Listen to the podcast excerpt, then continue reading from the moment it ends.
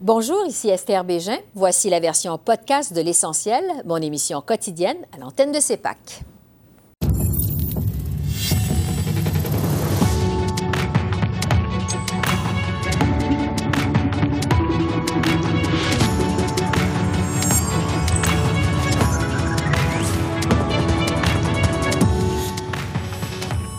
Le premier ministre Justin Trudeau assiste en personne à un premier sommet du G7 depuis le début de la pandémie. Quels sont les enjeux de cette rencontre? L'expert en relations internationales Frédéric Méran de l'Université de Montréal est avec nous. Et amalgame entre la loi québécoise sur la laïcité et l'attaque islamophobe de London en Ontario. Retour sur une controverse avec Joël Denis, Altia et Conrad.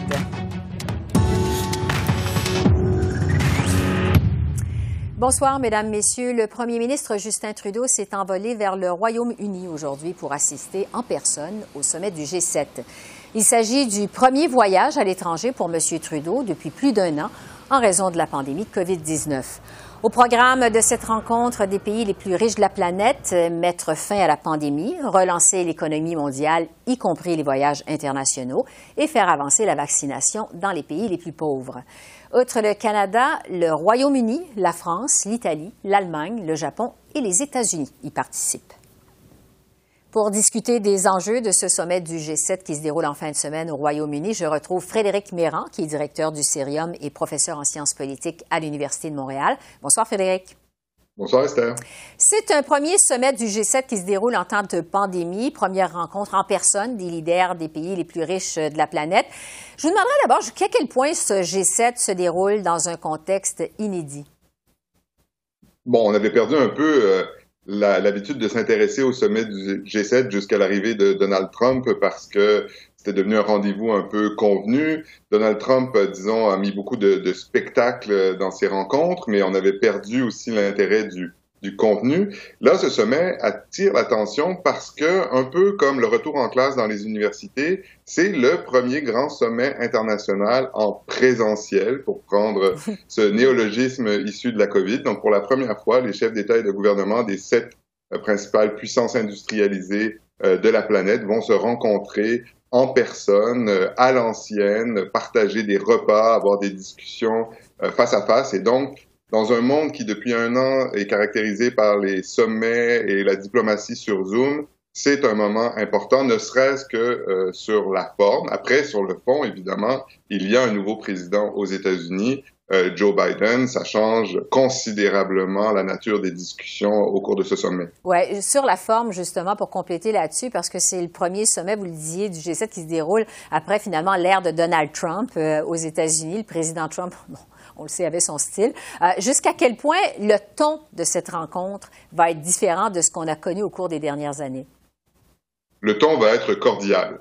Euh, il n'y a aucun euh, désaccord profond entre les chefs d'État et de gouvernement. Ce sont tous, disons, des professionnels. Même Boris Johnson, qui est peut-être le personnage le plus coloré parmi eux, euh, on s'attend à ce qu'il se comporte de manière assez conforme euh, aux exigences de la diplomatie traditionnelle. Et en fait, les seuls petits accrochages qu'on pouvait anticiper, c'était ceux entre Joe Biden et Boris Johnson, dont on sait que ils n'ont pas toujours été d'accord. Euh, Joe Biden avait critiqué Boris Johnson qu'il trouvait trop proche euh, de Donald Trump.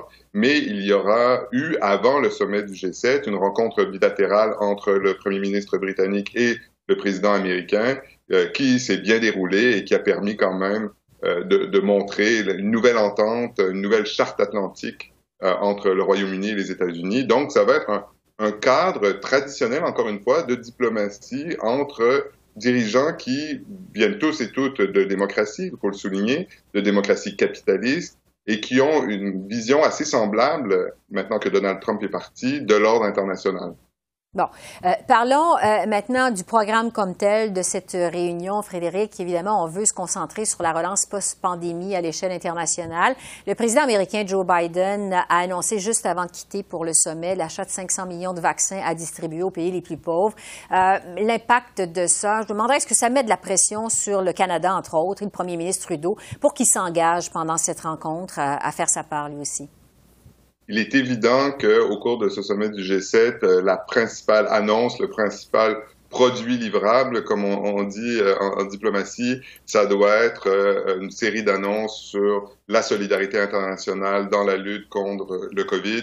Les pays les plus riches, c'est-à-dire les pays du G7, se sont généreusement servis eux-mêmes dans les doses de vaccins.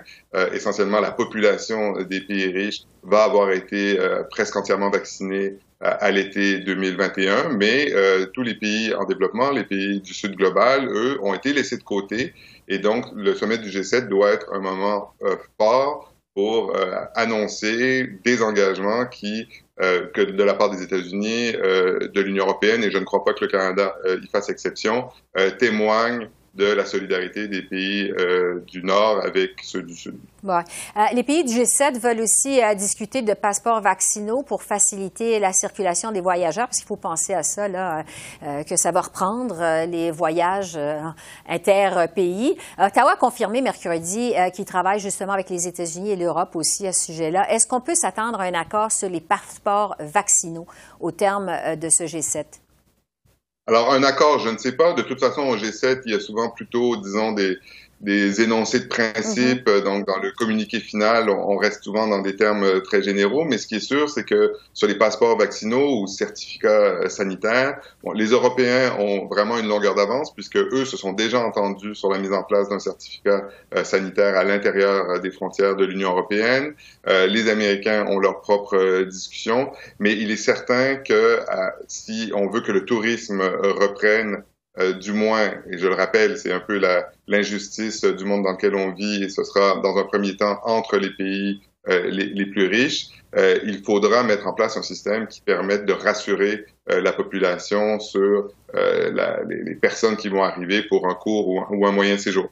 Donc, je ne sais pas s'il y aura un accord, mais ce qui est certain, c'est que en ce moment, beaucoup de pays regardent ce qui se passe en Europe et il y a de la collaboration qui va se mettre en place pour s'assurer que, un peu à la manière finalement des, passeports vaccinaux que l'on connaît depuis très très longtemps, euh, il y a des, moyens, probablement numériques, euh, qui permettent de euh, faciliter le transit entre les pays, donc de permettre au tourisme international et aux voyages internationaux de reprendre.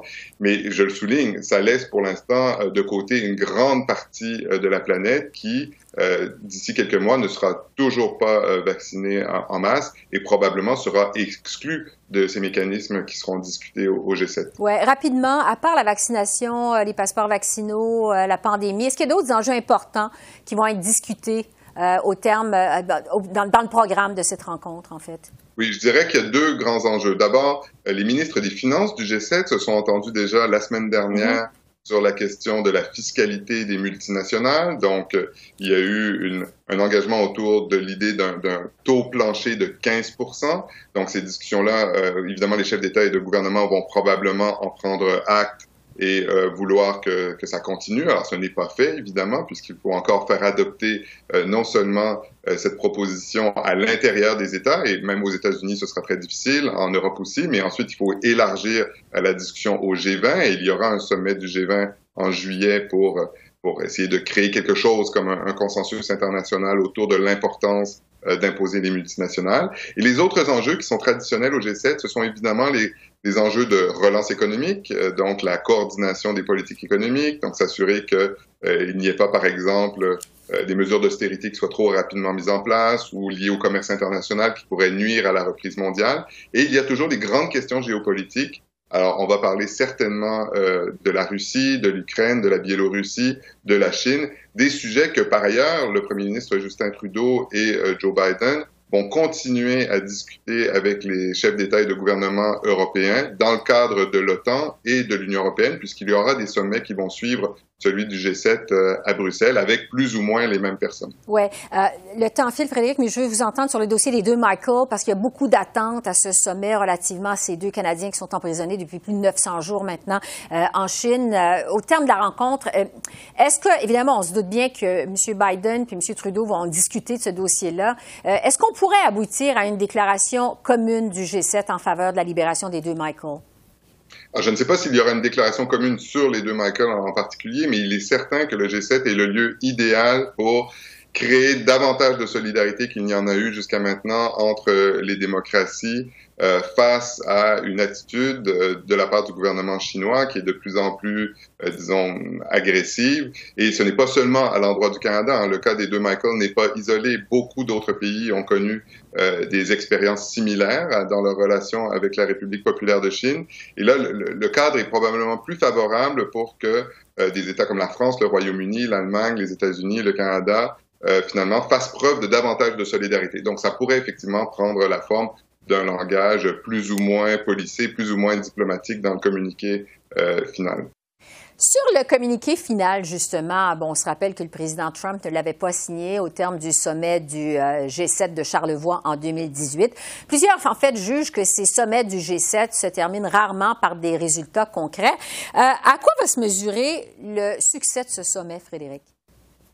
Je pense déjà que le fait que Joe Biden euh, accorde autant d'importance euh, à ses alliés démocratiques du Canada et de l'Europe, qu'il passe autant de temps dans ces sommets, qu'on ne s'attende pas à de grands euh, conflits entre les chefs d'État et de gouvernement, c'est en soi un succès. En plus, c'est le retour au présentiel, donc c'est aussi un peu le, signal d'une ère nouvelle qui s'ouvre. Je pense qu'on va moins s'attendre à des propositions concrètes, à de l'argent sonnant et trébuchant qu'à vraiment un climat euh, de bonne entente qui augure de la possibilité d'une coopération renouvelée euh, à l'issue euh, à l'issue de cette crise de pandémie qui n'est évidemment pas terminée, mais qui nous a fait beaucoup douter de la possibilité de, de, coopérer à l'échelle internationale. Ça, c'est seulement entre les pays démocratiques de l'espace transatlantique, donc après, et y compris le Japon, évidemment. Après, il faut voir ce qui se passe dans les cercles plus larges, à l'ONU, au G20 et ailleurs. Oui. Frédéric Méran est directeur du CERIUM et professeur en sciences politiques à l'Université de Montréal. Merci beaucoup de vos lumières. Très apprécié.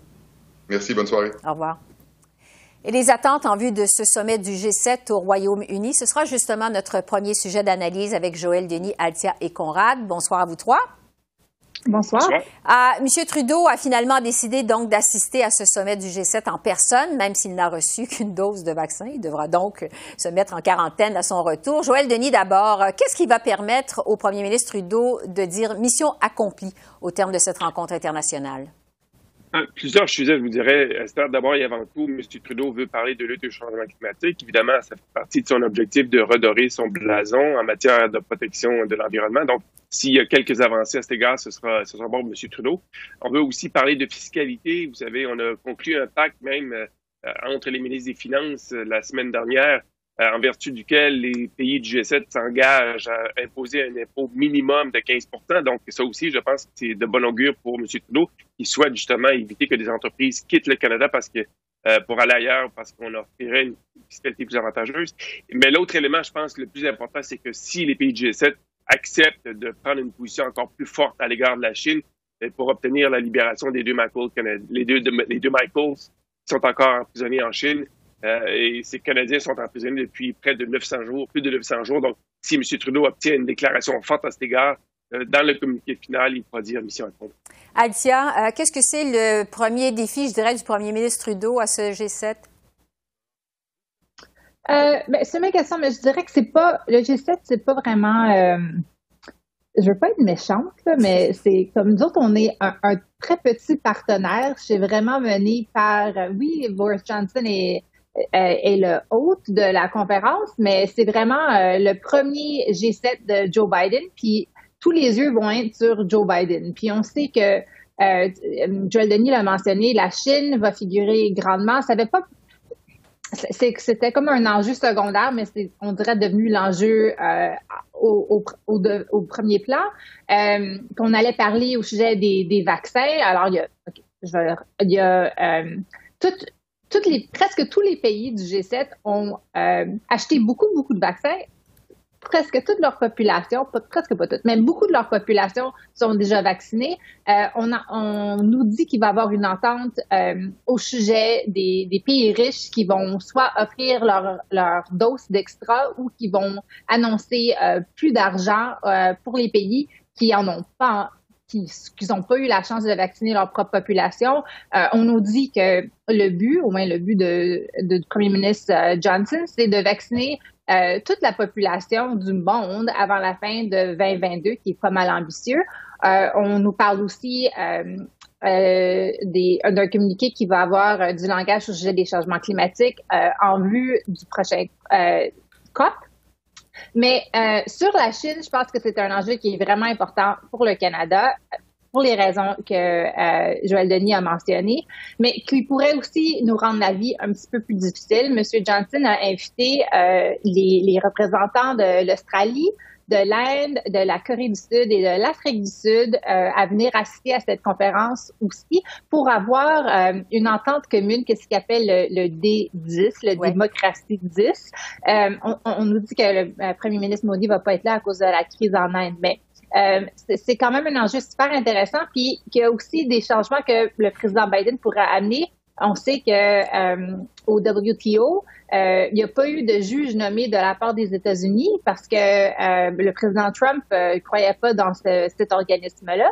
Puis l'Australie croit que c'est vraiment la manière de de, de réétablir un, plafond égaux, si je pourrais dire, avec euh, la Chine. Euh, il y a beaucoup de craintes des pays démocrates qui, voient la Chine comme, euh, ben, pas juste comme un ennemi économique, là, mais vraiment un, un, pouvoir qu'on ne sait plus quoi faire parce qu'on se sent tout coincé. Bon. Euh, Conrad, euh, sur la vaccination, justement, parce que M. Johnson, l'autre du sommet, aimerait se vacciner tout le monde avant le 2021, il faut le dire. Euh, juste avant de s'envoler pour ce sommet, le président Biden a engagé les États-Unis à donner 500 millions de vaccins aux pays les plus pauvres. Est-ce que, justement, ça vient mettre de la pression sur Justin Trudeau pour qu'il prenne un engagement de partager les doses supplémentaires du Canada pendant ce G7? Je sais pas, honnêtement, je crois que c'est pas l'enjeu du sommet. Je crois que l'enjeu du sommet, c'est de montrer au monde qu'on a remis le multilatéralisme sur les rails depuis le départ de Donald Trump et que y a, le monde développé est enfin unifié autour euh, des objectifs communs que ce soit les changements climatiques, que ce soit la vaccination euh, des pays sous-développés, et ou que ça soit euh, l'imposition des euh, d'un taux euh, d'un impôt euh, coopératif minimal aux coopérations. Je crois que ça pourrait aider aussi Justin Trudeau de retourner au Canada euh, pour dire qu'on a on fait des progrès sur plusieurs fronts. Mm-hmm. Euh, le monde développé et on est partenaire, le Canada est partenaire de ces décisions-là. Et euh, d'aller en campagne électorale en disant qu'on a eu une entente au G7, on ne sait pas si on va l'avoir euh, au G20 euh, ou à l'OCDE, mais euh, pour un, un, un taux d'impôt minimal sur les corporations, sur les GAFA, comme on dit, à travers le monde, ça c'est euh, une avancée majeure euh, que Trudeau pourrait, euh, dont euh, pourrait, Trudeau pourrait se vanter. Oui. Alors, on verra évidemment les retombées concrètes s'il y en a de ce G7.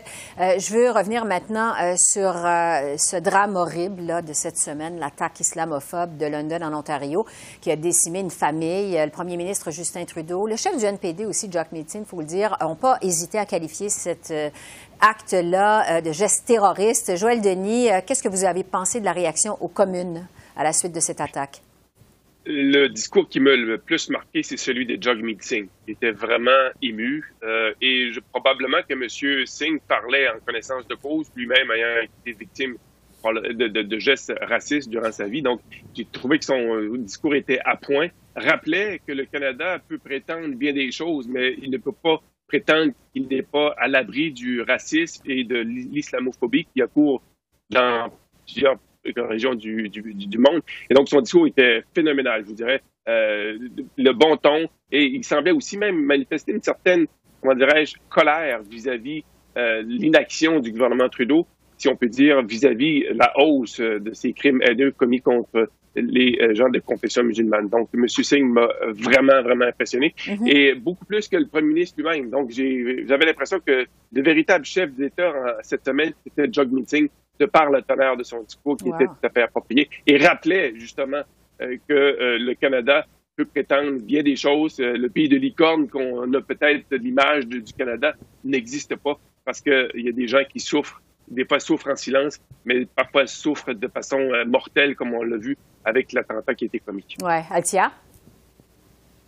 Euh, oui, j'aimerais juste mentionner que euh, Aaron O'Toole a aussi mentionné que c'était un acte islamophobique, un acte terroriste. Euh, je suis d'accord avec tout ce que, ce que euh, Joël Denis vient de dire. je rappellerai aussi que dans les moments, c'est pas exactement la même chose, là, mais quand on a appris Blackface durant l'élection en 2019, c'était vraiment Jack Meeting qui avait la meilleure réponse euh, le soir même quand mm-hmm. c'est sorti. Euh, je pense que c'est une à cause de sa euh, de son expérience personnelle, il, a, il, ressent les choses de manière plus émotive et peut les exprimer d'une manière franche, directe que les deux autres chefs les trois chefs, quatre chefs dans, la, Chambre des communes ne pas. Ouais. Mais je pense que c'est bien beau de dire que Jack Meeting a, bien exprimé euh, le sentiment qui, existe dans les communautés musulmanes à travers le pays. Euh, je rappellerai que sur la loi 21, qui est maintenant une demande de beaucoup euh, de, de, membres dans la communauté musulmane à travers le, le pays, le Canada, que lui, il a quand même la même position que le gouvernement libéral et puis que les libéraux semblent vouloir dire qu'ils ont une position euh, différente, mais ne veulent pas la répéter à cause qu'on s'en va en, élection probablement. Ouais. Bon, ben, on va parler justement de cette euh, controverse cette semaine qui a entouré la loi 21 au Québec, la loi sur la laïcité. Il y a des journalistes qui euh, ont tenté d'amener M. Trudeau sur le, je dirais, le terrain glissant des amalgames dans la foulée de ce qui est survenu à London. Conrad, trouvez-vous que Justin Trudeau s'est bien tiré d'affaire?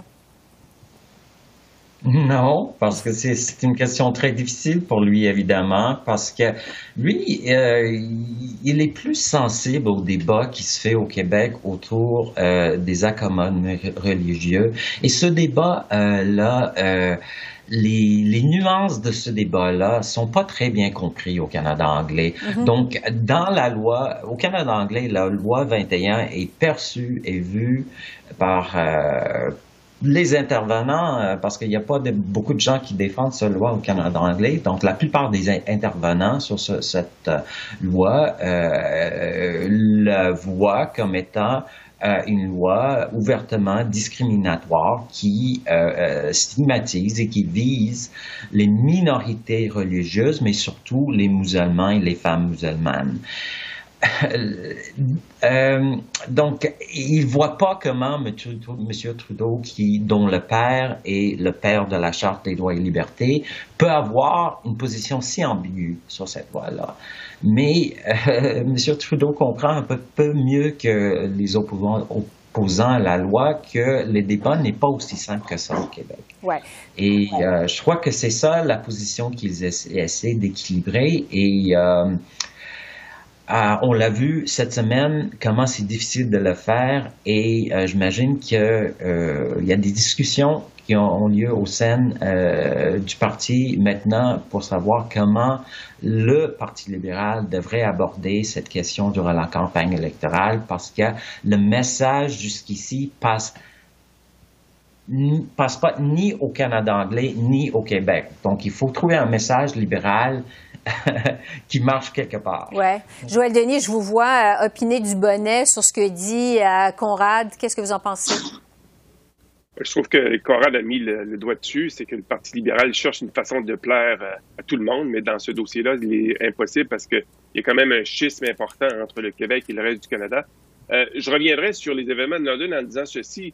Euh, on a fait un lien entre, malheureux je, malheureux, je pense, parce qu'on a fait un lien entre ça et la loi 21 dans plusieurs euh, régions du pays, mais euh, c'est peut-être le refus de, certains de voir peut-être en cet attentat un, échec du multiculturalisme. C'est peut-être une façon de le faire aussi que le multiculturalisme n'est peut-être pas accepté par tous et c'est une manifestation. Donc, peut-être que le reste du Canada devra aussi faire un examen de, conscience, à savoir est-ce que nos, politiques fonctionnent, est-ce qu'on réussit à expliquer pleinement cette politique qui vise à intégrer tout le monde?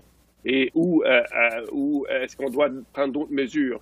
Euh, c'est quand même un événement horrible qui s'est produit cette semaine et ça a causé tout un émoi. Et de faire des amalgames comme on l'a fait euh, ça, ça, je pense que ça, ça fausse le débat. Ça, ça fait déraper le, débat. On l'a vu d'ailleurs avec la réaction du premier ministre qui a fait un lien entre le port du masque pour ben protéger des mesures sanitaires et le port de, de, de signes religieux. Euh, Peut-être que les Québécois seraient plus prêts à l'accepter parce qu'on a porté un masque pendant un an pour se protéger du virus de la COVID. Il n'y a pas beaucoup de gens qui ont compris le lien logique entre ces deux éléments.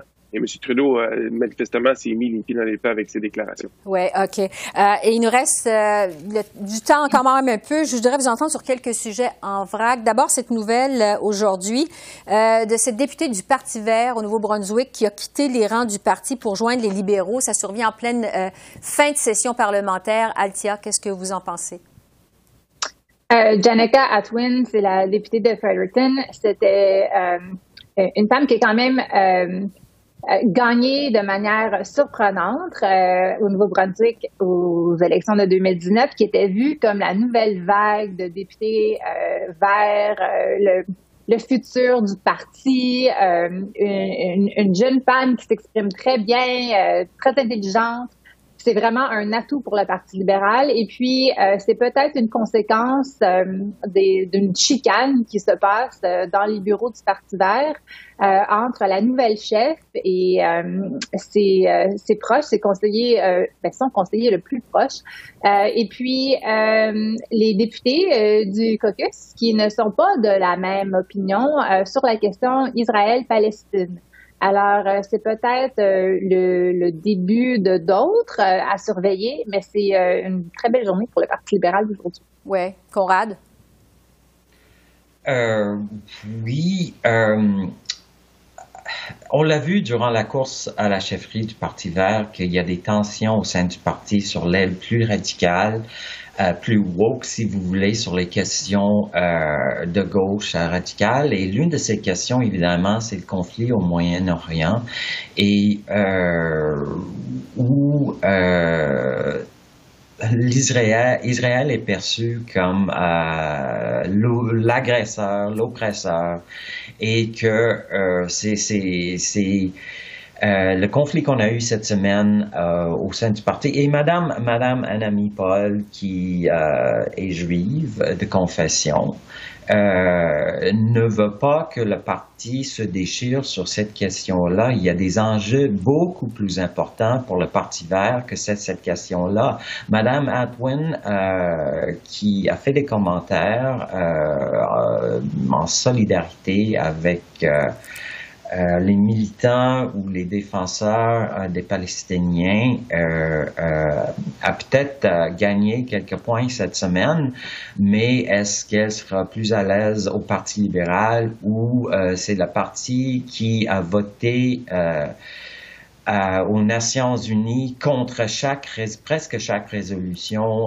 visant Israël depuis le début du mandat de M. Trudeau. Donc le Canada est euh, un allié euh, d'Israël. Elle le demeure sous le gouvernement libéral. Je ne sais pas si Mme Atwin va avoir beaucoup de marge de manœuvre pour défendre sa position au sein du caucus libéral, mais évidemment, il y a plus de questions politiques au Canada que la question euh, palestinienne. Ouais. Joël Denis, il nous reste quelques secondes. Le mot de la fin, donc, sur le départ de la députée Jenica Atwin des Verts. C'est une très belle prise pour le Parti libéral, comme le dit Altia, c'est une députée, une députée à l'avenir prometteur.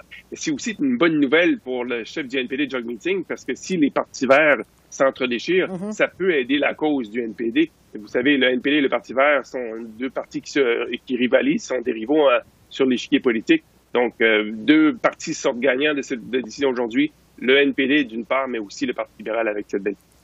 Joël Denis, Altia et Conrad, merci beaucoup. On se retrouve bientôt. Merci. merci. bonne semaine. Au revoir. Alors voilà, c'est comme ça qu'on a vu l'essentiel de l'actualité de ce jeudi 10 juin sur la colline parlementaire à Ottawa. Esther Bégin qui vous remercie d'être à l'antenne de CEPAC, la chaîne d'affaires publiques par câble. Je vous souhaite une excellente fin de soirée et je vous dis à demain et surtout d'ici là, continuez à prendre soin de vous. Au revoir.